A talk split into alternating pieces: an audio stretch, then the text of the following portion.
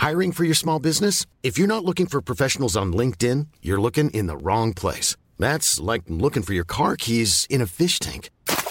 LinkedIn helps you hire professionals you can't find anywhere else, even those who aren't actively searching for a new job but might be open to the perfect role. In a given month, over 70% of LinkedIn users don't even visit other leading job sites. So start looking in the right place. With LinkedIn, you can hire professionals like a professional. Post your free job on linkedin.com slash spoken today. Une minute pour vous expliquer comment vous motiver quand vous n'avez pas du tout envie de travailler. Première étape, ne culpabilisez pas. C'est normal parfois d'avoir des coups de mou dans une journée. Ne vous dites pas que vous êtes un gros nul ou une grosse nulle. C'est normal, vous êtes un être humain. Bonne nouvelle tout de même. Deuxième étape, faites une pause. Ça ne sert à rien d'insister sur une tâche qui vous démotive totalement. Ça va être de pire en pire si vous continuez.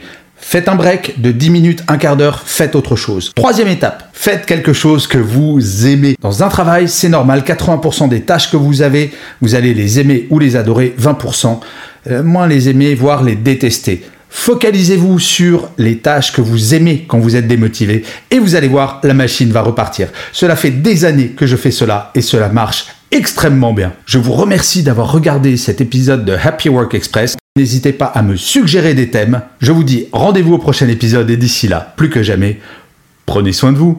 Salut ce format est également présent sur mes comptes Instagram et TikTok. Si vous voulez voir le son et la vidéo en une minute, n'hésitez pas faites un tour et abonnez-vous.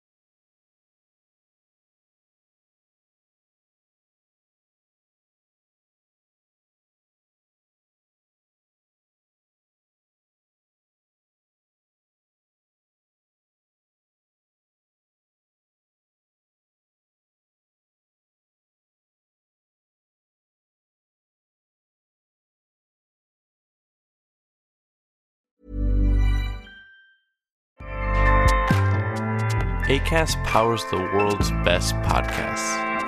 Here's a show that we recommend. Hi, I'm Jesse Cruickshank. Jesse Cruickshank. I host the number one comedy podcast called Phone a Friend. Girl, let's phone a friend. Not only do I break down the biggest stories in pop culture with guests like Dan Levy and members of NSYNC, I do it with my own personal boy band singing jingles throughout because it's my show. It's your show, girl. New episodes of Phone a Friend Yeah. drop Thursdays wherever you get your podcasts. So work it, girl. Yeah, work it. Okay, that's enough. ACAST helps creators launch, grow, and monetize their podcasts everywhere. ACAST.com.